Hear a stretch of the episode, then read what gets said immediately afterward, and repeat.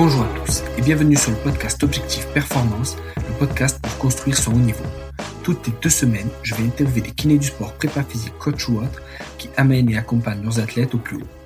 On parlera dans une première partie de leur parcours, d'où viennent-ils, où ont-ils étudié, voyagé et commencé leur carrière, ensuite de ce qu'ils font actuellement et de ce que cela peut nous apporter en pratique, quel est leur sujet de recherche actuel, en quoi cela peut améliorer nos compétences, et enfin, on abordera leur mentor, leur livre préféré et comment est-ce qu'on peut les contacter.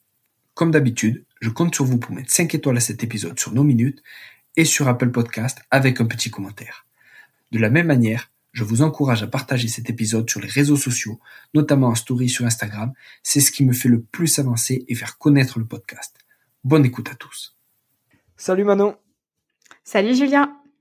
Merci à toi d'avoir euh, répondu à ma demande d'interview. Mm. Bah, merci à toi de m'avoir invité. C'est un honneur euh, d'être là après euh, tous les illustres euh, personnes qui sont passées ici. Donc voilà. Super, super. Bah, moi, ça me fait, ça me fait très plaisir. Et j'ai comme souvenir que tu es une des premières personnes à m'avoir fait un retour sur le podcast. C'est ça. il, y a, il y a trois ou quatre ans, je pense, tu as commencé quand? Ouais, trois ans. Trois ans, quasiment au mois après je suis une grosse fan de podcasts francophones et tu étais le premier que je trouvais sur la kiné euh, qui était vraiment sympa en termes de format et tout. Euh, j'adorais ce que tu proposais. Et je trouve qu'il faut donner de la force, euh, faut soutenir quand c'est bien. Et du coup, je te mettais des commentaires sur Facebook et après sur Instagram et tout. Et, et vraiment, ta première groupie, quoi. la nana a toujours au taquet sur chaque épisode. Ouais, donc, je trouve ça super important de, de dire quand c'est bien. Donc, je te faisais des retours tout le temps. Top. Eh ben, merci beaucoup. Merci beaucoup. Et c'est comme ça qu'on s'est connus un peu. Ben oui, oui, carrément, carrément. Est-ce que tu peux nous donner alors toi ta définition perso de la performance? Euh, alors, la définition de la performance. J'aime beaucoup ta question. Euh, on a fait une petite blague tout à l'heure. C'est, euh, ça va être d'essayer de vous dire tout ce que j'ai à dire en moins d'une heure. Mais sinon, moi, je trouve que ça, ça, reflète beaucoup une idée d'efficience, dans le sens où il s'agit d'être efficace, mais à moindre coût. Et la définition, la définition de l'efficience, c'est vraiment ça. Donc pour moi, la performance, il y a cette notion de arriver à faire la chose que l'on veut faire sans sacrifier quoi que ce soit et avec un, un minimum de temps passé à la tâche euh, et un minimum de problèmes dessus. Donc euh, mmh. une vraie définition de l'efficience. Top, top. Et hum, est-ce que tu peux nous expliquer un peu ton parcours et d'où tu viens, d'où tu es diplômé, etc. Bien sûr. Alors, je m'appelle Manon d'Auvergne. Euh, comme mon nom l'indique, je, je, ne viens pas d'Auvergne, mais je viens de Bourgogne. Je suis euh, une enfant euh, de la Saône-et-Loire. J'ai grandi à Guignon, qui est tristement ou heureusement célèbre pour sa, sa ville et son club de foot, les FCG, les Forgerons. Ouais. Donc, c'est une ville qui est assez sportive. Donc, moi, je suis née là-bas. j'ai touché pas mal de sport. c'est vraiment la ligne directrice de ma vie, ça a été le sport pendant de longues années. Mmh. Euh, et en fait, euh, donc euh, j'ai pas mal côtoyé des cabinets de kiné parce que blessé, mmh. parce que plein de choses. Euh, et en fait, c'est là où je me suis rendu compte que c'était un métier super cool. Faut savoir qu'il y a la moitié de ma famille qui est infirmière, mais c'est même pas une blague. C'est vraiment, il y a beaucoup de personnes de ma famille qui sont infirmières. Et, euh, et je voulais pas être infirmière pour le coup, mais j'aimais bien le rapport à la santé et je trouvais que le kiné, il y avait un quelque chose de super chouette, c'est qu'on a une, un lien avec les patients qui est incroyable. Et les mm. gens, ils viennent pas que nous voir quand ils sont malades. Et je trouve ça super chouette aussi. Je suis un peu, un, peu sensible au fait que les personnes aillent mal ou des choses comme ça. Et mine de rien, on a un métier où on, on a les personnes qui arrivent une première fois, qui sont pas forcément bien, et on peut les suivre beaucoup de fois. Et donc, euh, je trouve qu'à la fin, on, on, a une vraie, un vrai lien avec le patient et ils vont beaucoup mieux. Et c'est des personnes qui vont mieux et qui continuent de venir nous voir. On va pas voir le médecin quand on va bien et on va rarement voir une infirmière quand ils vont bien, euh, quand les patients vont bien. Donc, euh, ouais, c'était vraiment un métier moi qui tout de suite m'a attiré. Et, euh, j'ai pas pu faire de sport de haut niveau parce que j'avais mmh. pas le niveau déjà. Et euh, bah, il faut savoir aussi que je suis un peu petite. Je fais 1m53. Et euh, dans le handball, euh, ça paye pas. Donc euh, j'étais gardienne de but. Et en fait, ouais, c'est c'était vraiment pas... je touchais pas la transversale pied au sol. on m'a gentiment fait comprendre qu'il fallait que je me réoriente. Mais c'était vraiment un, un, de mes rêves plus jeunes, c'était de, de faire du haut niveau. Et je me suis dit que kiné, c'était une très bonne manière de réintégrer le, le haut niveau, la performance, etc. Donc euh, une année de médecine, puis deux euh, à Vichy. Donc à l'époque, c'était euh, le concours PACES, jadis. et Vichy avait une antenne en fait en commun avec Clermont-Ferrand. Mmh. Et j'ai passé mon concours là-bas parce que c'était plus proche de chez moi que Dijon. Mmh. Donc j'ai pas été à l'université de Bourgogne pour le coup, mais je me suis allée à mmh. l'université d'Auvergne mmh. et euh, j'ai eu mon concours et donc j'ai fait, euh, je fais partie de la dernière promo qui a eu euh, l'école en trois ans. Et après ça, j'ai bossé six mois. je me suis rendu compte que j'aimais bien la recherche, parce que du coup, je me suis imposé un mémoire de recherche, ce qui était pas forcément ce qu'on me demandait à l'époque, mais j'avais envie d'un petit challenge pour finir mes études. Donc c'est comme ça aussi, j'ai commencé à, à, à, toucher à tout ça et je me suis rendu compte que j'aimais bien. Et, euh, et donc j'ai bossé six mois à Lyon, qui est une autre ville que j'affectionne particulièrement. J'ai mis de l'argent de côté, j'ai pris mes clics et mes claques et je suis partie à la Réunion. Voilà, euh, comme beaucoup de jeunes euh, diplômés. Et euh, sauf que j'ai pris un billet euh, aller sans retour, que j'ai dit à mes parents que si j'aimais pas, euh, bah je rentrerais et que si j'aimais bien, je resterais. Et puis ça fait cinq ans et demi. Donc voilà pour donc ça, ça plaît. le, petit le petit parcours. j'ai fait Ouais, ça me plaît bien. Ouais, c'est vraiment une belle, euh, un bel endroit pour vivre. Mm. Et euh, donc je me suis installée en assistana où j'ai bossé trois ans et demi dans un petit cabinet mm. euh, avec quelqu'un qui faisait de la kiné du sport mais vieux de la vieille, mm. euh, ostéopathe de formation aussi et donc quelqu'un qui je pense doit être à 5 ans de la retraite donc ça a été un à la fois très formateur de parce qu'on travaillait pas du tout pareil. Euh, on, on soignait pas du tout pareil et à la fois il avait quand même des résultats donc si tu veux dès le début ça ça ça te fait réfléchir autrement aussi, de voir qu'il y a des choses qui marchent même si c'est pas forcément ce qu'on t'a appris. Euh, et après, j'ai recommencé en fait euh, pendant le Covid, j'ai eu une petite crise existentielle. Putain, je raconte toute ma vie, c'est euh, 36 my life. je sais pas si tu veux me lancer sur d'autres choses quand même. Vas-y, vas-y, non, non, vas-y, vas-y. En gros, euh, j'étais bien partie euh, pour faire de la kiné du sport, donc euh, très vite je me, je rentre dans la ligue d'athlétisme grâce à ce collègue qui était kiné du sport et aussi euh, à la Ligue d'athlétisme de la Réunion. Donc euh, je commence mes premières expériences terrain au cabinet, bah pareil du suivi d'athlètes, des choses comme ça. En parallèle, je me forme avec Kinésport Expert. Et, euh, et j'adore, ça une vie, euh, c'est la fast life, ça va à 2000 à l'heure, j'ai pas de week-end, tout le temps dehors. et, et, et je me rends compte que ça me plaît vraiment. Et il se passe le Covid, donc comme comme tous les hyperactifs, je pense que c'est une période qui nous a fait réfléchir. Et mm. pour le coup, euh, je me suis dit que j'avais besoin de d'autres choses, que j'avais pas envie de m'arrêter là, que je sentais que j'avais j'en avais encore sous le pied et que mm. je savais pas trop euh, comment faire pour euh, aller à mes objectifs, parce que mm. ce qui me faisait vibrer, c'était vraiment la kiné du sport et j'aurais aimé pouvoir faire une expérience à l'international. Et pour le coup, avec notre diplôme français, c'est pas forcément possible. Il faut faire des équivalences, ce genre de choses. Donc je me suis dit, bah comment je peux apprendre l'anglais médical et euh, j'ai eu la bonne idée d'appeler Flavio Bonnet, qui est toujours euh, mmh. quelqu'un qui a des bonnes idées, qui est, mmh, mmh, très moteur, une force motrice sur beaucoup de choses. Ouais. Et qui m'a dit, bah, t'as qu'à faire un master parce que tu feras ton stage à l'étranger. Et, euh, et comme ça, t'apprendras l'anglais médical. Et en plus, t'auras un master. Genre, ah ouais, d'accord. et puis finalement, bah écoute, euh, je l'ai écouté. J'ai commencé un master où j'ai rencontré mes, mes nouveaux collègues, notamment Francis Grondin et Cyril Pénat donc Francis Grandin qui actuellement fait une thèse sur les cervicales et euh, qui du coup avait lui fait un master à la Réunion. Donc c'est lui qui m'a expliqué comment on pouvait euh, réintégrer un petit peu euh, le cursus d'études. Ouais. Et, et puis en fait, j'ai, ils m'ont débauché. Je suis allée bosser avec eux un petit peu là en attendant la thèse. Et puis le master, ça m'a énormément plu aussi. Je me suis dit que bon mmh. bah il y avait quand même une petite appétence pour pour la recherche et, et, lire des études en anglais apparemment. Donc mmh. Donc euh, on m'a proposé un financement euh, de thèse et, euh, et j'ai dit oui. en tout cas, les étoiles se sont alignées pour que le financement, les personnes, tous tout s'aligne. Et du coup, mmh. bah voilà un peu le, le parcours. Et j'en suis à mon premier mois là. On est en train de terminer mon premier mois officiel de thèse. Euh, donc première année, premier mois. Voilà. Ouais, c'est très très long. Énorme, mais... ouais. Et énormément de formations. Je t'ai pas tout cité parce que le but c'est pas que je te fasse mon CV, mais ouais, j'ai vraiment été boulimique de formation en sortant de l'école euh, sur le cancer du sein, sur le périnée, sur euh, l'épaule. Vraiment, je voulais. Ce qui m'a heurté, c'est qu'il n'y avait pas un, très grand niveau d'expertise au niveau sportif et femme, et qu'en fait, il y avait un vide à combler dans dans ces deux domaines-là. Donc au début, j'aurais pensé faire euh, de la périnée ma spécialité, mais euh, quand on reprend les études en STAPS, c'est pas forcément quelque chose d'évident à amener. Et, euh, et du coup, bah, c'est les hormones qui m'ont attrapé et, et, du coup, je pars plutôt dans cette direction. Ouais, ouais, c'est ouf. Et justement, alors tu nous as parlé de, du master et le stage, tu as pu le faire où au final? Alors, je voulais le faire en Australie. J'avais ciblé euh, une personne qui s'appelle Xan Janse de Junge, qui a fait énormément d'articles sur euh, le cycle menstruel et la performance, notamment. Et euh, bah, c'était le Covid encore. Hein. Et l'Australie, euh, t'es pas sans savoir qu'ils ont ouvert les frontières il y a l'an dernier, quoi, donc en 2022, 2021 à peu près. Et euh, moi, mon stage de master, non, ils ont rouvert en 2022 et mon stage de master, c'était l'année 2020-2021. Donc j'ai fait preuve d'audace et de persévérance, on va dire. Et j'ai envoyé beaucoup de mails à cette personne en lui demandant si je pouvais venir.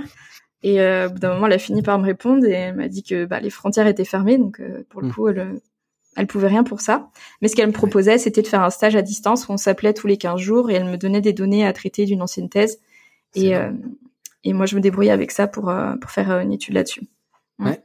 Ça a marché? Donc euh, c'est comme ça que s'est passé mon stage. Donc c'était pas forcément ouais ça s'est ça s'est bien passé. J'ai validé mon stage etc. C'était pas comme j'aurais voulu. Et figure-toi que j'ai pu aller à un congrès en Australie l'an dernier et que je l'ai enfin vu en, en personne et que maintenant elle fait partie de mon de mon de mon comité d'experts de thèse. Donc ouais, c'est, c'est chouette, c'est une belle rencontre et, euh, et euh, le culot euh, paye si tu le fais souvent et correctement. en tout cas, faut pas avoir peur d'insister si c'est fait correctement. c'est clair, c'est. Voilà. Ah, top. Et hum, alors, est-ce qu'en parallèle de ta thèse, mmh. donc là, tu es à 100% sur la thèse ou tu bosses en libéral à côté? Euh, alors j'ai une bourse, j'ai un contrat cifre de thèse. Euh, effectivement, je mets le libéral de côté pendant trois ans, dans le sens où euh, ben les grandes choses prennent du temps et je pense euh, sincèrement que pour faire ce que j'ai envie de faire, ça va être compliqué de faire un suivi patient de qualité. Donc j'ai pris le parti de, de sacrifier un peu l'activité libérale euh, classique que j'avais. Ce que je vais garder, c'est le suivi de terrain avec la ligue d'athlétisme, mmh. donc euh, qui est du coup moins du suivi de patient, mais quand même du, du suivi de, de terrain qui est, qui est, intéressant aussi. Et euh, là, on est en train de voir avec un collègue pour médicaliser un club de volet euh, sur Saint-Pierre. Et puis ce sera, ce sera mes activités, je pense, qui vont, qui vont compenser un peu. Et, euh, et là, je vais finir les patients de périnée que, que j'ai pour, parce que bah, c'est pas chouette forcément de, de, de mm. pas finir une prise en charge. Donc, je vais garder un petit peu de périnée normalement si tout se passe bien quelques temps. Mais le plus gros de mon, de mon temps sera effectivement dédié à la thèse. Mm. Mm. Le, le, sujet de ma thèse, parce que du coup, je sais pas si je l'ai dit tel quel, c'est euh, l'impact des différentes phases du cycle menstruel sur la performance neuromusculaire à l'exercice et euh, l'effet d'un entraînement périodisé selon les phases du cycle. Donc ça, c'est ce qu'on va chercher à regarder au cours des trois ans. Donc on aura deux études majeures. Et euh, effectivement, bah c'est un peu le en, creusant un peu la littérature, en parlant avec tout le monde, enfin les quelques personnes que, que j'avais sollicitées au moment de réfléchir à mon sujet de thèse ou même mon sujet de master de recherche, bah, c'était qu'effectivement il y avait quand même euh, très peu d'études à l'époque où j'ai regardé ça. Là, ça devient un, hot topic, donc euh, mmh. vachement tendance et, et beaucoup plus euh, évoqué, que ce soit par les clubs, que ce soit par les ligues, que ce soit par les femmes elles-mêmes. Donc c'est trop cool. Mais il y a trois ans, quand j'ai commencé à mettre le nez là-dedans, il y avait rien du tout. Et donc on s'est dit bon bah on va essayer de mettre en place un protocole. Et effectivement là où la littérature pêche un peu, c'est pour voir concrètement qu'est-ce qui se passe en fait euh, à l'infiniment petit, donc euh, en recherche fondamentale, qu'est-ce qui va se passer suivant les différents les différents euh, moments du cycle, parce que du coup le cycle menstruel c'est pas juste avoir ses menstruations, c'est un petit peu plus complexe que ça, et du coup chaque partie du cycle que je vais t'expliquer, je pense un peu plus tard, a son propre climat hormonal, et l'idée ça va être de voir au niveau fondamental, à l'infiniment petit, en laboratoire, comment la fonction neuromusculaire se comporte lorsque la femme est dans tel ou tel climat hormonal parce que ça c'est pas encore très clair. Euh, il y a très peu de, de, de labos qui l'ont fait de manière euh, correcte avec euh, des différents points à différentes phases du cycle, pas que en deux points par exemple, parce que ça reflète pas forcément la réalité. Et, et puis bah, l'étude de la fonction neuromusculaire, bah, c'est comme tout, hein, c'est on fait pas juste un counter movement jump. Enfin, il y a pas mal de choses à faire. voilà, derrière derrière la performance sportive, qu'est-ce que tu mets en fait Donc mmh. c'est c'est à la fois il y a des retours en fait qui viennent y a les femmes en fait faut remonter l'information qu'il y a l'air de se passer des choses pendant le cycle menstruel et pour le mm. moment je trouve que la science n'a pas forcément des réponses à mm. leur apporter sur pourquoi et comment euh, certaines en souffrent, d'autres n'en souffrent pas. Euh, Est-ce qu'on peut s'adapter? Si oui, comment? Comment on peut le, le, optimiser en fait ces climats hormonaux? Est-ce qu'on peut en faire quelque chose? Ça va être vraiment euh, l'idée des trois ans, c'est d'essayer de, d'avancer sur sur ces questions-là. Mm, mm. Et c'est quoi un climat hormonal? Pourquoi on emploie le mot climat? Euh, du coup, je vais, je vais t'expliquer un peu le, le, cycle menstruel, mais en fait, t'as deux, t'as deux, deux, un, deux, trois, t'as deux hormones sexuelles qui vont prédominer lors du cycle menstruel. Mmh. Et comment j'aime bien l'expliquer, c'est de repartir aussi à la base, c'est que le but du cycle menstruel, c'est pas d'avoir les règles, les menstruations, c'est d'avoir une ovulation.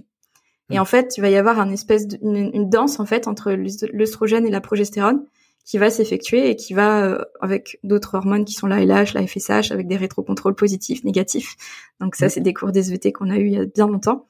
Mais en fait, du coup, chaque euh, chaque moment du cycle va avoir euh, donc un climat hormonal. Ça commence avec les menstruations. Le premier jour du cycle commence à J1 avec les menstruations, où en fait les hormones sexuelles sont au plus basses. Euh, il y a pas mal de femmes qui sont incluses dans les études à ce moment-là parce que, ouvrez les guillemets, c'est là qu'elles ressemblent le plus à des hommes. Oh, Donc euh, bon, c'est c'est c'est comique. Donc en fait, ça commence donc de J1 avec les menstruations où euh, l'œstrogène et la progestérone sont au plus bas. Euh, mm. Les menstruations donc ont lieu de J1 à environ J4, J5, ça dépend des femmes, ça dépend des cycles. Ensuite, on va arriver euh, à à un pic œstrogénique, on va avoir une montée croissante des œstrogènes hmm. jusqu'à un certain seuil. Ce seuil, une fois qu'il est atteint, il va provoquer un pic de LH, qui est une autre hormone qui est importante dans le cycle menstruel. Et cette hormone, elle va provoquer l'ovulation. Et clairement, le corps, tous les mois, c'est son but, c'est que la femme ait une ovulation.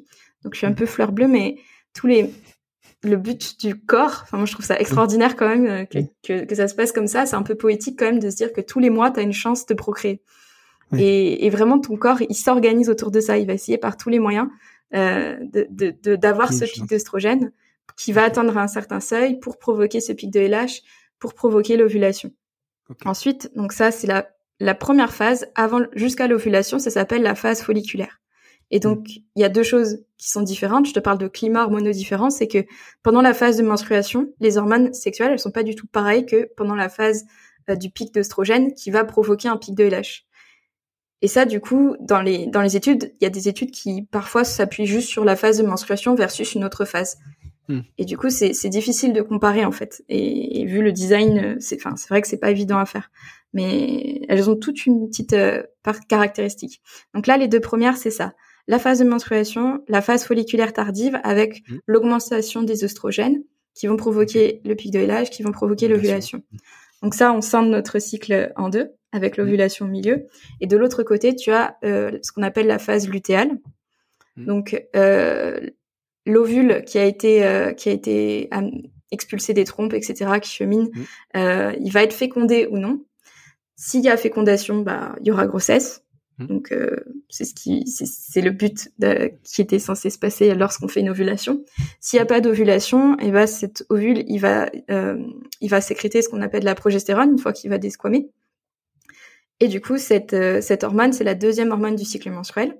Et elle va prédominer avec euh, les oestrogènes. Donc ça donne une autre phase, du coup, avec une hormone en plus qui s'appelle la progestérone. Elle est progestative, donc c'est elle qui va faire en sorte euh, de faire grandir l'endomètre. Donc c'est la tapisserie de la chambre du nouveau-né. L'endomètre, c'est vraiment ce qui tapisse l'intérieur de l'utérus. Et donc en fait, cette hormone, elle va faire augmenter l'endomètre D'accord? Pour que l'œuf, s'il est fécondé par les spermatozoïdes, puisse s'y implanter. Et en plus de ça, elle chauffe la chambre. Elle est belle gosse. Donc on a un petit plateau de température à cette phase. Donc c'est un article que je t'avais que je t'avais présenté sur la thermorégulation. Donc euh, donc en fait cette cette hormone elle a, elle a elle a du coup un effet progestatif. Donc c'est la progestérone. Et donc ça donne un climat complètement différent que pendant le pic œstrogénique et que pendant euh, le, les menstruations. Parce que là, du coup, il y a quelque chose qui est en train de se passer au niveau biologique. La thermorégulation est impactée, surtout euh, lorsqu'il fait chaud et en, milieu humide. Et du coup, le, but, c'est de, de, créer un, un, environnement propice pour euh, pour que le, potentiel euh, fœtus, enfin en tout cas le, que l'ovule, l'œuf une fois fécondé, puisse grandir dans cet environnement. Et en fait, si ça n'est pas le cas, si l'œuf n'a pas été fécondé, et ben on mm. détapisse la chambre, on ferme tout et on relance au, cycle suivant. Et du coup, qu'est-ce qui se passe? La progestérone va chuter, l'œstrogène va chuter et l'endomètre en fait va chuter aussi. Et ça provoque les menstruations. Et rebelote, on est reparti pour un tour. Waouh, c'est ouf. C'est ouf, hein. ouais, je trouve ça incroyable. C'est très très bien fait quand même. C'est très bien expliqué et c'est très très. C'est dingue, hein. Mais je trouve, tu sais, le, je, je, suis un peu geek sur les bords aussi, mais tu dis qui a codé ça? Qui est le mec qui s'est dit c'est incroyable quand tu y penses. C'est un rétro-contrôle négatif en plus qui se passe au niveau local avec les ovaires. Et tu vois, ça, ça vient avec l'hypothalamo, enfin l'axe hypothalamo-hypophysaire, donc avec le cerveau. Et tu dis que les hormones, c'est incroyable, c'est des petites messagères invisibles qui vont pas très vite, mais qui provoquent ces genres de choses avec, euh, bon bah là c'est bon, euh, t'as atteint ton pic, allez c'est parti, go go go, c'est l'ovulation. tu vois, c'est incroyable. C'est Marvel qui produit, je crois. Hum, hum, c'est ça. On un truc de super-héros et tout, putain, c'est ouf. Et est-ce que tu peux nous dire justement, alors en fonction de ces cycles, euh, alors si tu veux, on, scène dans deux, peut-être euh, on parle de performance et peut-être après de blessure ou de risque de blessure en fonction du cycle. Donc en fonction du cycle. Comme tu veux. Ouais, en fonction du cycle. Euh, à quel moment du cycle les femmes sont le plus fortes pour faire certaines choses et à quel moment elles sont un peu moins fortes? Alors là-dessus, c'est le gros sujet qui fait polémique, c'est est-ce qu'on doit s'entraîner Enfin, polémique, euh, je me doute que quand on est un peu loin de cette sphère, euh, ça doit être lunaire, mais euh, c'est un point qui est discuté. Hmm. parce que les femmes peuvent performer à n'importe quel moment du cycle, les médailles sont gagnées à n'importe quel moment du cycle. Donc, moi, j'aurais pas envie de dire que ça impacte la performance. En tout cas, c'est pas la narration, c'est pas l'histoire que je voudrais qu'on retienne à propos de ça. Maintenant, à quel prix et est-ce que euh, est-ce qu'elles auraient pu être meilleures à une phase plutôt qu'une autre? Ça, clairement. Ça, c'est. Mais après, si, si ta course elle tombe à telle phase, si tu veux, c'est quelque chose d'intrinsèque à toi. Je suis pas sûre qu'on puisse tout faire pour décaler. Enfin, tu vois, c'est pas mmh. vraiment le le discours que j'ai envie de tenir et, et, la direction que je veux prendre en faisant de la recherche à ce niveau-là. Donc, au niveau de la performance, je pense que les femmes sont capables de performer à n'importe quel moment du cycle. Ça, ça a été mmh. vu et revu. Euh, ce qu'on voit quand même, c'est que le confort à l'exercice, il est impacté. C'est-à-dire que la progestérone, qui a d'autres qualités, hein, euh, mais en tout cas, quand on quand on fait de l'exercice, par exemple, la, la, capacité à thermoréguler, donc quand on mm. quand on commence à, à, chauffer le moteur et que justement on a des perditions énergétiques par la sueur, etc. Euh, mm. ça, ce confort à l'exercice peut être vraiment impacté et on peut avoir la sensation que la séance est plus dure. On a du mal à pousser, on est on a on a un confort à l'exercice qui est mm. vraiment pas pas chouette. Donc ça peut être, ça peut se manifester sur des préparateurs physiques par des RPE plus élevés. Ok. Parce que parce que en, fait il y a, y a, ouais. Et, en fait moi ce que j'aime bien présenter c'est que faut s'imaginer qu'il y a un climat qui est plus stressant que l'autre. Donc j'ai pas envie de dire qu'il y en a un qui est meilleur que l'autre. De toute façon on les subit euh, jour après jour donc euh, on doit faire avec.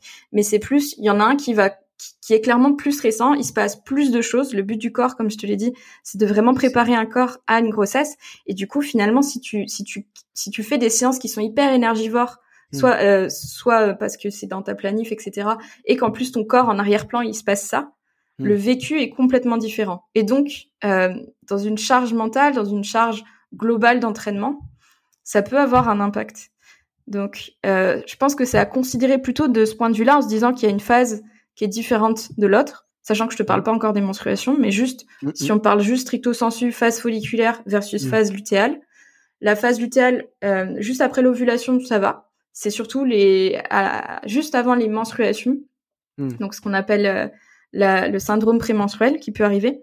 Quand justement le, on va desquamer l'endomètre et qu'on va commencer à avoir cette chute hormonale, tu vois qu'on est un peu au pic de, progestérone et qu'on descend, c'est ça. Là, il se passe beaucoup trop de choses pour l'organisme et je pense qu'il est moins adaptable. Je pense que le terme, c'est pas moins performant, moins adaptable. Donc forcément, ça a un impact sur la performance.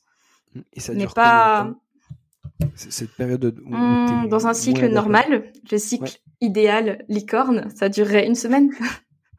Le cycle licorne, on, le dit avec Barbara dans le podcast, euh, c'est le cycle parfait qui n'existe pas dans les livres. Non, le cycle menstruel ne, ne, dure pas J28 à chaque fois et l'ovulation n'arrive pas forcément à J14. Euh, euh ça varie hein, plus ou moins un jour, euh, plus ou moins deux jours, plus ou moins trois jours. Ça dépend de beaucoup de facteurs, notamment de la disponibilité énergétique. Il y a des cycles mmh. qui peuvent être anovulatoires. Il peut y avoir cette phase lutéale, en fait, elle peut être réduite dans certains cas de mmh. figure. Euh, donc voilà, c'est idéalement, on peut imaginer que c'est la semaine avant les menstruations. Mais ça varie euh, de cycle en cycle. Ouais. Mmh. Et c'est là où tu as une semaine déjà très stressante pour ton corps. Et c'est là où tu dis qu'il y a un RPE qui peut être ressenti comme euh, plus élevé. Mmh. Ouais, c'est ça. Est-ce qu'il y aurait un intérêt à justement, pour les, coachs, les entraîneurs, les prépas, tout ça, euh, est-ce qu'il y aurait un intérêt, donc déjà il y a forcément un intérêt à traquer entre guillemets le cycle de l'athlète, et, et, ajuster justement sur cette semaine-là où on sait que ben, c'est plus euh, c'est ressenti comme étant plus difficile parce qu'elles ont plein d'autres choses à gérer, il y aurait un intérêt à diminuer un petit peu l'intensité qu'on leur demande. Personnellement, je suis partisane de cette euh, de ces conseils-là, mais avant que ce soit le coach ou l'entraîneur qui s'en mêle, il faut que ce soit déjà l'athlète qui soit capable mmh. d'identifier que oula, c'est une période un peu plus compliquée. Mmh, mmh. Euh, donc oui, moi, je pense que le tracking est vraiment un outil en plus euh, et d'un côté, je me mets à la place d'un entraîneur de sport co, euh, football ou rugby. Hmm. Euh, c'est une légende hein, de croire que toutes les femmes ont leur cycle en même temps. Donc en fait, tu dois adapter l'entraînement collectif. c'est une légende. en tout cas, j'ai pas de papier qui, qui signe ça. Ouais. ouais, Est-ce que le, le, fait que les, les filles et, les femmes et les athlètes féminines soient regroupées ensemble, je, je, pareil, je sais pas du tout mon domaine, mais euh, elles arrivent pas à se régler entre guillemets à peu près à quelques jours près sur le même truc au fur et à mesure. J'ai jamais rien lu de tel dans la littérature scientifique. Maintenant, euh, c'est, je, je, suis déjà partie en vacances avec des copines et que ça nous est arrivé toutes les trois. Euh, Récemment, j'étais, on était toutes les trois euh, avec mes sœurs à la maison familiale. moi, j'ai eu un jour d'avance, ma sœur aussi, et en fait, on était toutes les trois ensemble au même moment. Donc, tu, tu sais ce que ça vaut au niveau EBP, c'est que l'expérience individuelle ne prévaut pas euh, le reste. Donc, euh, je saurais pas t'expliquer. Peut-être que oui, mais très clairement, c'est vraiment pas une généralité. Et je pense pas qu'on puisse euh, miser sur ça pour organiser son entraînement en tant que coach. Quand on fait, quand on est coach de rugby ou football, euh, faut pas croire que les athlètes ont toutes leurs menstruations en même temps. Et, et est-ce que tu peux faire, alors pareil, je, je ça, ça, on divague un peu, mais est-ce que tu peux faire, je dis n'importe quoi, t'as 30 joueuses, t'en as peut-être 20 qui sont à peu près sur le même euh, cycle. Est-ce que tu peux dire que tu fais mhm. euh, en fonction de la majorité et que c'est tout le groupe, les 30 va être impacté par le cycle des 20 qui sont, euh, on va dire, le groupe le plus important sur ce cycle-là et tu vois? Je trouve que pour les sports co, on a pris l'exemple qui était le plus compliqué à adapter. Euh, ce qui se fait et ce qui me semble pertinent, ce serait que si la nana se réveille et qu'elle est pas bien, elle, elle sent qu'au niveau humeur c'est pas ça, qu'elle a des, mm. qu'elle commence à avoir des crampes parce qu'elle est vraiment à deux trois jours avant ses règles, mm. euh, ou alors elle a ses menstruations et ce sont des menstruations qui sont très abondantes, qui sont mm. douloureuses, euh, pour lesquelles elle peut être anémiée. Enfin, en fait, c'est du bon sens. C'est clairement pas une joueuse où tu vas, où tu vas lui dire que c'est le, c'est la séance de sa vie. Donc sur du collectif, c'est beaucoup plus compliqué. Mais je pense que si on se, on se bat sur des athlètes de CrossFit par exemple, ou euh, des trailers ou euh, de la muscu. Euh, en fait, sur des sports individuels, c'est beaucoup plus simple. Parce que du coup, mm. tu peux vraiment polariser plus facilement ton entraînement. C'est-à-dire que une séance en endurance, en zone 2, elle va pas te coûter la même chose qu'une séance en intermittence en zone à, à, ton deuxième seuil, quoi.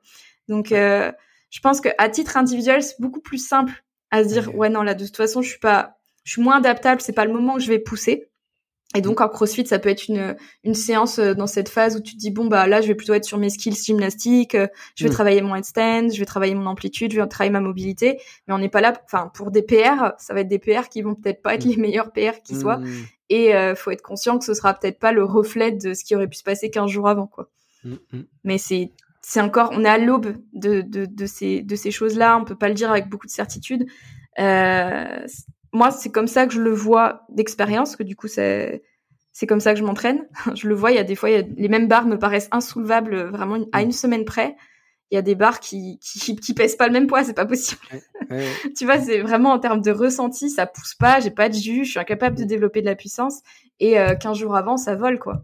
Et mm. euh, bien sûr, ce qui va compter aussi, il faut laisser la progestérone tranquille. Si t'as pas dormi, c'est que t'as pas dormi. Tu vois, c'est pas que les hormones. c'est que si tu manges pas, bien sûr que ça a plus d'impact. Mm. Et, euh, et, ce qui est vraiment indissociable, ce sont le sommeil, ce sont les piliers, quoi. Le sommeil, la nutrition et ta charge d'entraînement. Si tu t'entraînes comme un porc, de toute façon, euh, ça sert à rien d'essayer de, tu vois, d'aller de, d'aller chercher ce niveau subtil. Donc en mm. plus de ça, c'est est-ce qu'on peut en tirer bénéfice? Si oui, qui? Si oui, comment? Et dans quelle mesure? C'est vraiment des questions euh, dans lesquelles il faut répondre. Je pense actuellement, si un entraîneur ne s'en occupe pas, je pense que c'est dommage parce que du coup, les, mm. les filles peuvent être au courant que elles sont pas obligées de pousser, qu'en fait c'est normal mm. qu'elles se sentent pas très bien, il se passe d'autres choses et en fait c'est ok. Et en fait, ben du coup, euh, favorise ton sommeil, favorise ta nutrition. Mm. Euh, sur le, je préfère que tu t'entraînes moins dur vendredi, mais que tu m'en gardes un peu sous le pied pour dimanche parce qu'on doit jouer. Euh, tu vois, je préfère, je pense que le, ce sujet-là doit surtout être apporté aux athlètes pour qu'elles arrivent à reconnaître ce qui se passe. Et, euh, et tu vois, par exemple, le SPM, le syndrome prémenstruel, il s'accompagne aussi d'une chute de l'humeur parfois. Et quand tu la reconnais, en fait, tu dis ah c'est ça. Hmm. Et du coup, ça peut jouer sur ta motivation, ça peut jouer sur ta perception de l'environnement, ça peut jouer sur beaucoup de choses. Et je pense que quand tu es à même de reconnaître que ah oui, c'est cette période du cycle, bon bah en fait déjà je vais peut-être pas me prendre la tête euh, avec mon conjoint, avec ma sœur, avec mon collègue. En fait, genre euh, c'est un jour sans. Et en fait, on va juste attendre demain et demain sera meilleur. Très bien et toutes les femmes ne souffrent pas du SPM, donc c'est très compliqué en fait. ouais.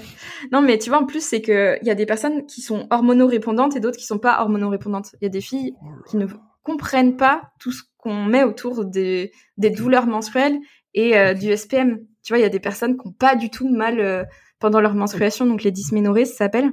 Il y a des personnes qui n'en souffrent pas du tout et d'autres pour qui c'est le pire jour de leur vie, quoi. Et donc, ces personnes-là, quand tu mets une cohorte et que tu interroges 50 filles, bah, il y a des filles pour qui elles voient pas c'est quoi le problème et d'autres pour qui euh, c'est un super sujet, quoi. Hmm. Donc c'est très individuel encore et je pense qu'on n'a pas encore les réponses pour tout bien adapter, pour, euh, hmm. pour, pour, adapter un entraînement collectif. Alors là, franchement, euh, respect à ceux qui, qui, sont en train de le faire. Il y a le Stade Toulousain qui a mis beaucoup de choses en place avec Stéphanie Ferras, euh, qui ont fait un travail extraordinaire. Vraiment, c'est bluffant parce que pour un sport co, c'est un vrai challenge. Il y a Pierre-Hugues Gonin qui l'a fait avec le foot à Saint-Etienne. Je sais qu'il y a le FC Nantes euh, qui commence à faire des choses, notamment avec l'INSEP. Donc il y a plein d'initiatives qui commencent à popper partout. Mais euh, à titre individuel, je pense que c'est le plus important, c'est que l'athlète arrive à, reconnaître son cycle, mm. se dire ok, il y a deux patterns.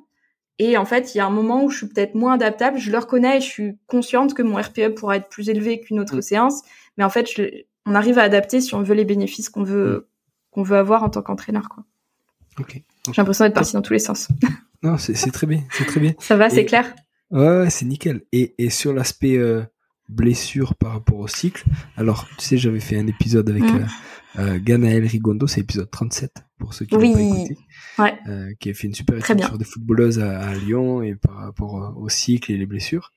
Et hum, alors, quelle quelle info toi tu as et, et qu'est-ce que ça nous dit entre le cycle menstruel et les blessures chez les athlètes? Alors du coup, j'ai oublié de citer Ganel qui avait fait ce travail-là aussi et remarquable.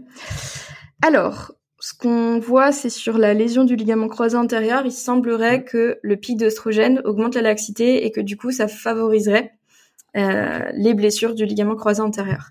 Euh, du coup, j'ai fait un ping-pong pour mon propre podcast. On vient d'interviewer Kobe euh, Starchevich, donc qui est doctorante sur la peur euh, de la surblessure euh, dans le ligament croisé antérieur, et on parlait de ça justement sur euh, tout ce qui a été.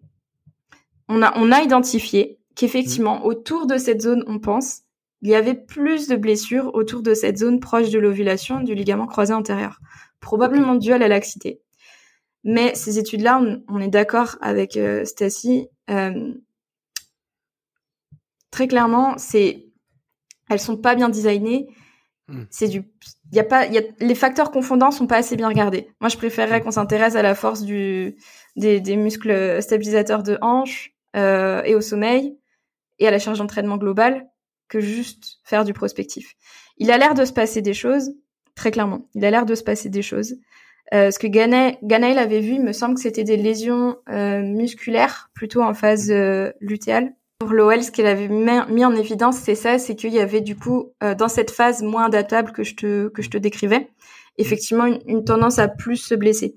Donc je pense que ça fait sens quand quand on repense à ce que je t'ai présenté, comme ce climat hormonal post-ovulation, il est plus stressant, que la femme est moins adaptable. Je pense qu'à une charge d'entraînement égale, hmm. il peut y avoir un petit peu de trop quoi.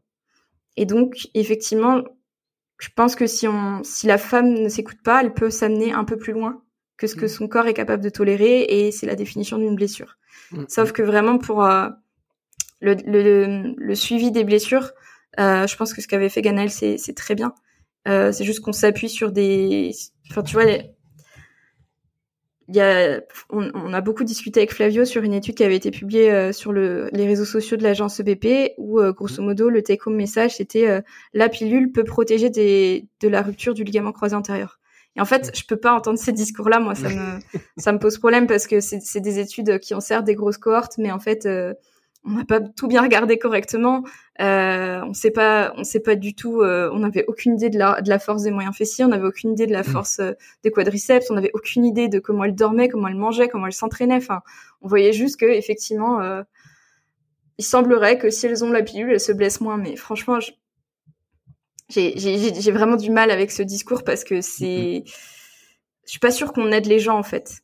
Mm. Je suis pas sûre qu'on aide les femmes et que si on, on, nous fait sentir une femme qu'elle peut être à risque à une période, enfin tu vois, sur euh, sur le discours, j'ai un, j'ai un problème. Je trouve que c'est un discours nocebo. Et j'ai mm. rencontré en, en Australie une une doctorante avec la FIFA. Son but, c'est de justement essayer de, de gérer euh, tout ce qui se passe autour du cycle menstruel euh, et notamment la prévention des blessures. Qu'est-ce qu'ils peuvent mettre en place pour que les les entraîneurs puissent faire quelque chose? Donc elle s'appelle Chelsea, elle est suisse, elle est géniale. Et, euh, et elle me disait, genre, en fait, c'est, moi, les filles viennent me voir à l'entraînement pour me dire, oh, je suis en ovulation, je m'entraîne pas. Bah, non, tu vois, c'est pas ça le discours qu'on veut tenir, quoi. Je pense pas, parce que du coup, si tu fais des gros trous dans ta, dans ta charge d'entraînement une fois par semaine, parce que potentiellement euh, la laxité est plus importante, tu vois, je, je sais pas si dans la narration on a pris la bonne direction en disant qu'il y a une période qui est plus propice à la blessure ou pas. Hmm. Donc, il a l'air de se passer des choses très clairement. Dans ce cas, ce que je conseillerais, c'est qu'effectivement, il y a des bons échauffements, mais peu importe la période du cycle, en fait, il faudrait que tout le monde soit à peu mmh. près apte à avoir un bon réflexe, à avoir à être à peu près chaud le moment où tu te prends un impact, quoi, histoire que ça réponde comme tu as envie que ça réponde, euh, mais que euh, c'est quelque chose dont on n'a pas forcément la main. Je suis pas sûre que prendre la pilule pour euh, éviter qu'on se blesse du ligament croisé euh, mmh. pour trois jours dans le mois, tu vois, le rapport bénéfice-risque, je suis pas sûre qu'il soit intéressant, quoi. Mmh. Donc, euh, je pense qu'il faut pas oublier les piliers fondamentaux qui sont le sommeil. Euh, si la femme, elle dort 8 heures par jour et qu'elle a une nutrition adaptée, euh, je pense que ça, c'est vraiment plus important que juste se dire oh là là, je suis à J3, enfin, je suis, pardon, je suis à, je suis à J14, c'est l'ovulation, mm. faut pas que je joue. bon bah, j'ai du mal avec le discours. J'ai pas envie de dire aux femmes qu'elles doivent pas s'entraîner à une période parce qu'elles sont mm. plus à risque de blessure c'est beaucoup plus complexe que ça les blessures. Je pense qu'on le sait tous les deux. Mmh. Donc, euh, mais voilà, il faut, il faut. Dis-moi. Et, peut-être que du coup le futur, et je pense que c'est aussi là-dessus que, que tu vas bosser, c'est de dire, euh, ben, il y a des phases où il vaut mieux travailler ça et ça. Il y a des phases où il vaut mieux travailler ça et ça. Tu vois ce qu'on disait, c'est-à-dire faire de l'intensité euh, sur la semaine, on va dire avant les règles, ben, c'est peut-être pas recommandé parce que ça va être ressenti comme quelque chose d'encore plus intense. Ou alors, si tu le fais, il faut savoir que ça va être euh, ressenti comme quelque chose de plus intense et donc faut peut-être faire autre chose à ce moment-là. Et pareil, donc quand tu as un risque de croiser euh, peut-être plus important, mais ben, peut-être que d'aller sur le terrain et faire du, je sais pas, du, entraînement avec contact ou des trucs comme ça, ben, peut-être faire autre chose, rester un peu plus en salle et soulever un peu plus de fond sur du truc un peu plus analytique, quoi. Mais mmh. c'est ça. Top. Et est-ce que tu peux nous dire justement comment euh, les, athlètes, les femmes athlètes peuvent traquer leur cycle? Est-ce qu'il y a des, des applis? Est-ce que je sais pas comment ça se fait et comment mm. on peut les sensibiliser sur le faire au final? Ok. Euh, en fait, il y a pas mal d'applis, euh, il y a pas mal de choses qui se sont développées. à l'international d'ailleurs, ils sont carrément contre que ce soit les Américains ou les Australiens, j'étais hyper surpris euh, de voir l'accueil euh, que ça a eu. Ouais, j'étais surprise. Euh, L'utilisation des données. Ah putain, ouais. Ouais. ouais. Et en fait, là, vraiment, je, je, en congrès, été super surprise parce que je, hmm. je m'attendais au contraire à, à avoir des tips hmm. assez concrets par rapport à ça. Et très clairement, euh, le discours des, des scientifiques, c'était qu'il fallait rien de rien rien donner, en tout cas en tant que sur la place publique, ça va de ta responsabilité si tu as conseillé une application qui euh, a une utilisation un peu douteuse des données. Euh, pour autant, il en, il en existe. Euh, ce qu'il faut savoir, c'est que les montres connectées, que ce soit l'Apple Watch ou moi j'ai un Whoop, même la Garmin, maintenant tu as de quoi noter tes jours de menstruation. Donc en fait, ce qu'il faut, ce qu'il faut reconnaître dans le cycle menstruel, c'est tes jours de menstruation, ce qui va donner ton, ton top départ du cycle, et mm. ensuite, du coup, euh, ta date potentielle d'ovulation ou ta vraie date d'ovulation.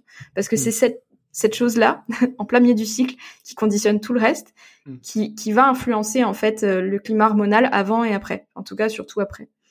Et en fait, cette ovulation, bah déjà, si tu peux savoir à peu près quand elle a lieu, ça peut déjà ça, te permettre de, de, savoir quand tu es fertile, parce que du coup, le, mmh. le but de l'ovulation, c'est de faire un mmh. bébé. Donc, si tu veux, il y a plusieurs avantages à, à se traquer. Euh, il y a une méthode euh, qui s'appelle la symptothermie. Donc, c'est les méthodes de, contra enfin, de contraception, de régulation des naissances, euh, enfin bref, en tout cas, à indices combinés. C'est pas des, une contraception médicamenteuse, ça va être euh, de corréler le calendrier, donc de J1, en disant, bah voilà, j'en suis à peu près là, euh, la température corporelle, donc il faut prendre la température euh, tous les matins euh, avec un thermomètre euh, basal, donc la température basale avec un thermomètre en intravaginal, toujours dans la même manière, toujours à la même heure, mmh. et si possible avant de, de se lever, parce que du coup, quand il y aura un plateau de température plus élevé, on, on saura que l'ovulation a eu lieu et on mmh. saura qu'on est bien en phase lutéale avec la progestérone qui va chauffer un petit peu. Mmh. Et la troisième euh, le troisième indice qu'on peut avoir, c'est l'analyse de la glaire cervicale. Il va y avoir une modification de la glaire cervicale, donc c'est ce que les femmes vont retrouver dans le fond de leur culotte ou lorsqu'elles s'essuient. Et en fait, il va y avoir deux textures qui vont. Il y en a une qui va être très hyaline, comme de l'eau, vraiment très mmh. glissante. Là, quand ça glisse comme un comme pingouin sur la banquise, c'est l'ovulation. les spermatozoïdes, c'est pomper la ils peuvent aller où ils veulent. Donc, euh, pour s'en souvenir, vous pensez à Pingui. Euh, quand ça glisse, c'est que ça glisse pour tout le monde. Donc là, c'est vraiment la phase euh, où l'ovulation euh, est en train d'avoir lieu, possiblement. Et du coup, c'est là où effectivement il faut se protéger, etc. Et ensuite, ça va passer à une à une glaire cervicale qui est plutôt pâteuse, comme du lait caillé ou du yaourt un peu un peu épais. Ça, ça c'est ce qui se passe euh, après l'ovulation. Donc ça, c'est un bon indicateur pour savoir quand est-ce que tu es passé de l'un à l'autre. Et donc avec je compte plus je regarde, je regarde comment je me sens. Tu as des signes aussi, euh, par exemple quand, quand on ovule, euh, il va y avoir des signes extérieurs que les femmes peuvent ressentir, comme une tension mammaire, comme euh, une tension dans le bas du ventre, ou parfois les seins qui sont un petit peu plus gonflés. Il y a aussi bah, les oestrogènes. C'est, c'est... J'avais fait une petite infographie là-dessus, mais c'est euh, les hormones de Beyoncé. C'est-à-dire que quand ovule, t'es un peu au max. Normalement, t'es plus, t'es plus en forme. Euh, ça se passe euh, même au niveau du teint de la peau, au niveau des interactions sociales. Enfin, vraiment, c'est en termes d'humeur, il y a un vrai impact. Donc, je trouve que c'est vraiment la période Beyoncé. Euh, et ensuite, tu vas avoir une période où justement, bah, où ça desquame, où justement, bah, c'est un peu moins bien. Moi, je l'appelle la période Britney Jones. Je sais pas si tu as la ref, mais euh, tu vois, avec euh, son pot de glace et la, la couverture, et, et, on voit bien comment ça se passe. On a un petit peu moins glowy, tu vois.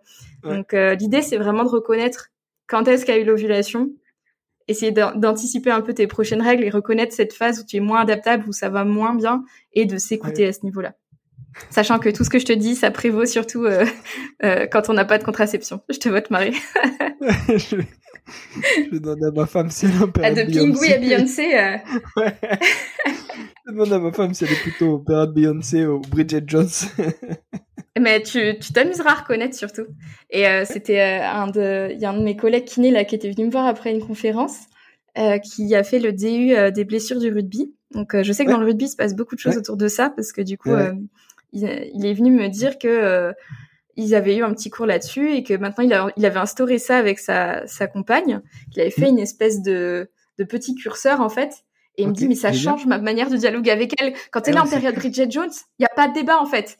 En fait, on va attendre trois jours de plus et ça va bien se passer parce que clairement, il me dit je vois qu'elle elle se fait défoncée par ses hormones à cette période-là et qu'en fait euh, tout l'irrite quoi. Elle est irritable elle est pas bien et en fait euh, un truc qui l'énerverait pas euh, une période avant moi ça m'a permis de comprendre que ma femme elle vivait des trucs différents quoi.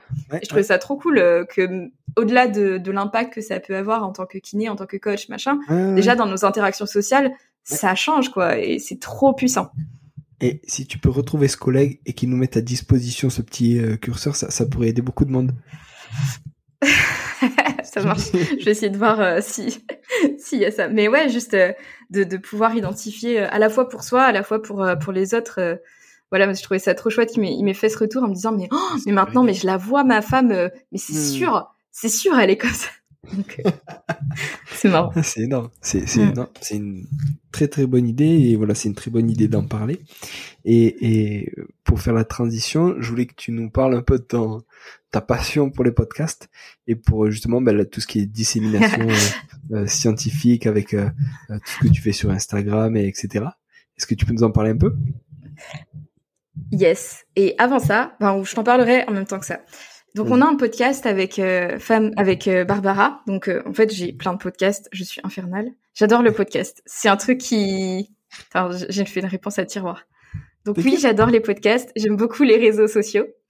Euh, je me suis faite avec les podcasts dans le sens où j'ai grandi en écoutant des podcasts à l'époque où sur la sur la scène francophone il n'y avait que La Poudre et euh, j'ai des Y donc pas grand monde et, euh, et franchement, ça m'a permis de nourrir mon sens critique, d'écouter beaucoup de choses, d'élargir mes horizons. Et, et en tant que soignante, ça m'a beaucoup aidé à mieux comprendre l'autre, etc. Donc, euh, avoir accès à des conversations que t'aurais pas pu avoir parce que t'es personne entre guillemets, c'est vraiment mmh. très riche. Donc, très fan du podcast. Et euh, du coup, j'en ai fait un premier sur euh, la Réunion qui s'appelle Mettre en l'air que j'ai arrêté parce que je n'ai plus le temps. Qui pour le coup était le podcast que j'aurais aimé entendre euh, quand j'ai débarqué sur l'île. Parce que j'aime bien voyager en écoutant des audios euh, euh d'endroits où je vais. Donc j'en ai fait euh, il y a cinq ou six épisodes. Et, et en fait, ensuite, quand j'ai commencé à travailler un petit peu sur sur la femme, etc., je me suis dit qu'il y avait rien en francophonie là-dessus. Et j'ai pris le culot de d'appeler Barbara. Donc oui, j'ai beaucoup de culot apparemment. Euh, Barbara Vulpignari, euh, qui travaille beaucoup sur la ménorrhée hypothalamique. Donc c'est là-dessus que que je voulais t'emmener aussi. Mm. Euh, et du coup, je trouvais que c'était complémentaire de travailler avec quelqu'un qui travaille sur l'absence de cycle menstruel. Mm. Et moi qui travaillais sur le cycle menstruel, je trouvais que c'était très complémentaire et qu'on pouvait, donc elle est nutritionniste aussi, et euh, formée donc euh, coach sportive et très au fait de l'entraînement, et euh, en musculation. Et, et, du coup, je lui dis, bah écoute, ça te propose je te propose qu'on fasse un podcast de vulgarisation, de dissémination, parce qu'en fait, ça n'existe pas. Je pense vraiment qu'on a quelque chose à apporter. je connais le podcast, j'en ai déjà un. du coup, let's go quoi. Puis on s'est lancé et c'est une super aventure. Euh, là, on a, on a, fait le premier en anglais, le gros mmh, stress. Mmh. Euh, et c'était super chouette. Ouais. Mmh. Ça m'a pris un peu de temps, ouais. mais euh, mais voilà, je peux t'apprendre ça à toi, euh, l'amour du podcast. Mais c'est un format tellement chouette. À l'heure, je pense que ça colle à mes valeurs, c'est que à l'heure des réels, des TikTok de 10 secondes où il faut aller toujours plus vite pour dire des trucs complexes en mm. fait, moi, c'est un format long qui me convient beaucoup mieux parce que tu peux nuancer ta réponse. Je trouve qu'il n'y a jamais tout blanc, tout noir. C'est beaucoup de, de gris et qu'il faut pouvoir nuancer ce qu'on apporte. Et le format long, il s'y prête vraiment bien. Et je trouve ça hyper mm. important de, de proposer ces espaces de parole à des gens qui ont des choses à dire qui sont intéressants. Donc, euh, on a eu, on a, on a un format où on parle toutes les deux, on essaye de vulgariser. Donc, notamment, on explique le cycle menstruel. Un, on a fait sur la performance euh, et les cycles menstruels. Donc, euh, vous pouvez aller l'écouter un autre où on prend des interviews d'athlètes mmh. où on essaye de leur demander un petit peu c'est quoi euh, être une femme, c'est quoi être athlète, comment vous avez vécu vos premières règles, à quel point ça impacte votre vie sportive. Et euh, c'est super intéressant, ça nourrit beaucoup ma réflexion de chercheuse du coup aussi. Mmh. Donc euh, c'est très très riche, ça, ça tout communique très bien. Et le dernier format, c'est les formats des experts où du coup on essaye d'aller chercher des personnes qui sont compétentes sur le domaine, euh, dans un domaine un peu précis autour de la femme euh, ou autour de, des problématiques qui nous intéressent. Et, euh, et, du coup, on a eu bah, Kobe, pardon, j'ai dit Stacy tout à l'heure, c'est Kobe. Euh, euh, on a eu Kobe pour le LCA. Euh, on a eu Sarah et Myriam euh, qui, qui sont québécoises pour le poids, sur l'image corporelle, etc. Et là, on a dans les tuyaux, il y a Marion Rablan sur la grossesse et le sport. Et on vient d'interviewer Nikki Kay, qui est impressionnante sur bah, l'aménorrhée hypothalamique et le syndrome REDS. Donc, tu le sais, mm. Mm. c'est un de mes combats aussi, et c'est un, un, un, syndrome moi qui me qui m'interpelle beaucoup. Et c'est là toute la difficulté de l'étude sur les cycles menstruels. C'est à propos de la disponibilité énergétique. Donc en fait, il faut savoir que quand un athlète se nourrit pas assez par rapport à, au sport qu'il fait, il peut mmh. tomber dans une balance euh, négative au niveau de, de, de, son organisme. Et son organisme, il va sacrifier des choses pour se dire, bon, mm. bah, apparemment, il a pas envie de... Il n'y a pas ce qu'il faut. Donc, en fait, tout est une question de survie. Donc, euh, ce qu'il faut, c'est qu'on va le laisser euh, de quoi euh, ventiler, de quoi laisser son cœur battre, et puis de quoi s'enfuir en courant. Mais, mais bon, la reproduction, ça a pas l'air d'être sa mm. priorité. Donc, on, va, on va chanter ça. Et donc, en fait, il y a des... Le fait de ne pas s'alimenter suffisamment va entraîner un, un un gros crash métabolique qui peut impacter beaucoup de choses, notamment la performance. Et dans les études sur le cycle menstruel, ça, c'est pas très bien investigué. Parce que quand on est dans ce, dans ce système-là, on peut effectivement être en aménorrhée. Mais avant l'aménorrhée, il va y avoir des modifications et des troubles du cycle qui sont subcliniques mmh. et qui vont déjà être impactés par une insuffisance d'apport. C'est-à-dire qu'on tombe pas en aménorrhée du jour au lendemain. Il y a déjà des choses qui se mettent en place.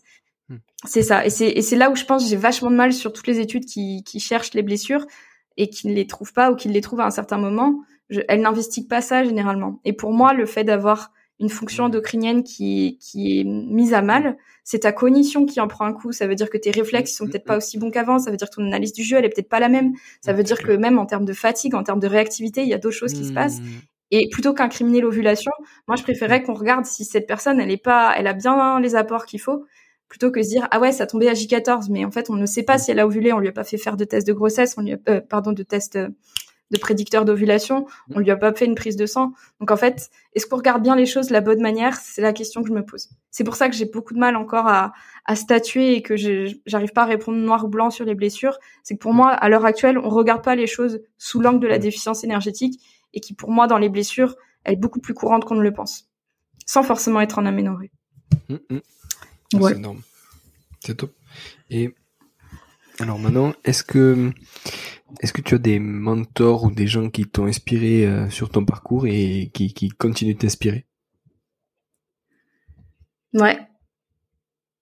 Je réfléchis à qui je vais citer. J'en ai plein. Mais non, mais chaque si tu veux, je suis... chaque rencontre t'apporte un truc. je pense que tu, partages un peu cette idée-là, mais euh, je pars du principe qu'on peut apprendre de tout le monde et qu'en fait chaque mm. personne peut t'apporter quelque chose je dirais que dans celle qui m'amène plus haut et plus loin là récemment, c'est toute cette opportunité autour de la thèse. Mm. Donc, euh, enfin vraiment, c'est un environnement qui qui m'apporte énormément. Je dirais que là actuellement, celle qui me tire le plus vers le haut, c'est Nicolas Perrault, donc mon directeur de thèse, euh, que je trouve brillant, que je trouve euh, mm. Humainement incroyable, et, et c'est rare euh, enfin c'est pas toujours euh, le cas en fait euh, à l'université ou dans le parcours académique. Et c'est quelqu'un euh, dont j'ai vraiment envie de le rendre fier quoi tu vois. Donc j'ai la chance de soit mon directeur de thèse que c'est lui qui me corrige. Donc je suis contente quand il me comme dit que c'est bien et quand il me corrige et que c'est pas bien bah j'ai envie de faire mieux. Donc ouais. je dirais que lui c'est vraiment un de mes mentors actuellement. Et récemment j'ai traduit un australien quand il est venu à la à la réunion. Il s'appelle Sam Abazadeh qui est formateur pour Manual Concept. Et, euh, et c'est quelqu'un aussi humainement et professionnellement qui qui est incroyable. En fait, tout, je dirais que les, les, dernières personnes qui m'ont amené à un autre niveau, ouais, c'est des Australiens que j'ai traduits, donc euh, Sam Abazadeh, Mervyn Travers et Tanya Alt Altorp, parce qu'en fait, euh, enfin, c'est des gens tellement inspirants et tu, tu, tu, passes à un autre niveau juste euh, parler une ou deux heures avec eux, euh, c'est très très très enrichissant et mm-hmm. ça donne envie d'être au top.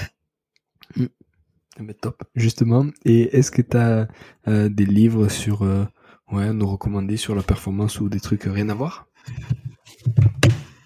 Hop, je l'avais préparé. c'est euh, le livre de, du docteur Nicky Kay qu'on a interviewé pour Femmes et Sport. C'est Hormone, je vais te le dire avec le franglais. Hormone Self and Human Potential. Donc la santé hormonale et le potentiel humain et elle fait vraiment un super tour d'horizon sur les hormones et je trouve que ça n'existe pas actuellement un, un, livre simple sur les hormones parce que c'est quand même pas, pas facile à comprendre, mm, mm, mm. je l'admets, et il est très bien vulgarisé. Euh, vraiment, elle a fait un travail euh, très beau et c'est poétique à la fois. Enfin, vraiment, elle est passionnée. Euh, elle, elle, y dégage, elle y met des choses. Donc vraiment, c'est un, un, livre incroyable qui n'est qu'en anglais malheureusement pour le moment. mais mais vraiment, c'est c'est un super bouquin pour un peu plus comprendre euh, l'impact aussi des hormones sur euh, sur le reste. Et euh, je pense que ça fera écho avec ce que je viens de dire sur les blessures et le cycle menstruel. Mm. Carrément, carrément, top. Et mm, si on a des questions, alors si, où c'est qu'on peut voir ton podcast et où c'est qu'on peut te joindre et, et en apprendre plus s'il y en a des questions? Vous pouvez me contacter par LinkedIn, c'est Manon d'Auvergne. Vous pouvez me contacter sur mon Instagram qui pour le moment JB Morin euh, nous a fait un super topo, mais euh, j'ai du mal à définir mon moi numérique. Est-ce que je continue d'y mettre euh, de ma personne? Est-ce que je passe C'est dur hein, de choisir. Je n'ai pas encore trop tranché, donc pour le moment c'est assez ouvert. j'ai du mal à pas partager mes lectures et mes couchers de soleil, donc pour le moment c'est un peu la, la foire à, à tout. donc mon moi numérique s'appelle mans-du-bas DVG, donc M-A-N-S-du-bas DVG sur Instagram. Et il y a Femmes et Sport aussi où vous pouvez nous suivre. Euh, euh, là, on, on, essaie de vulgariser, on raconte un peu moins nos vies avec euh, Barbara, même si un peu quand même. Mais c'est plus scientifique, donc si vous êtes intéressé que par l'aspect femmes et sport, c'est plutôt là-bas que ça se passe. Top. Voilà. top. Maintenant, merci Il faut écouter Objectif Performance aussi, bien sûr, dans les recos. merci beaucoup. Merci, merci pour le temps, c'était super. Merci à toi. À la prochaine, Manon. Au plaisir. Salut. Salut. Voilà, merci d'être allé au bout de cet épisode, j'espère que vous êtes régalé autant que moi. Si vous voulez m'aider, le mieux est de partager cet épisode au plus grand nombre. Parlez entre vous, débriefez-le que ce soit en live ou sur les réseaux. Qu'en avez-vous retenu? En quoi cet épisode peut vous aider à construire votre haut niveau? N'hésitez pas non plus à me faire un retour ou à me proposer des personnes à interviewer, je répondrai avec plaisir. À très bientôt pour un nouvel épisode.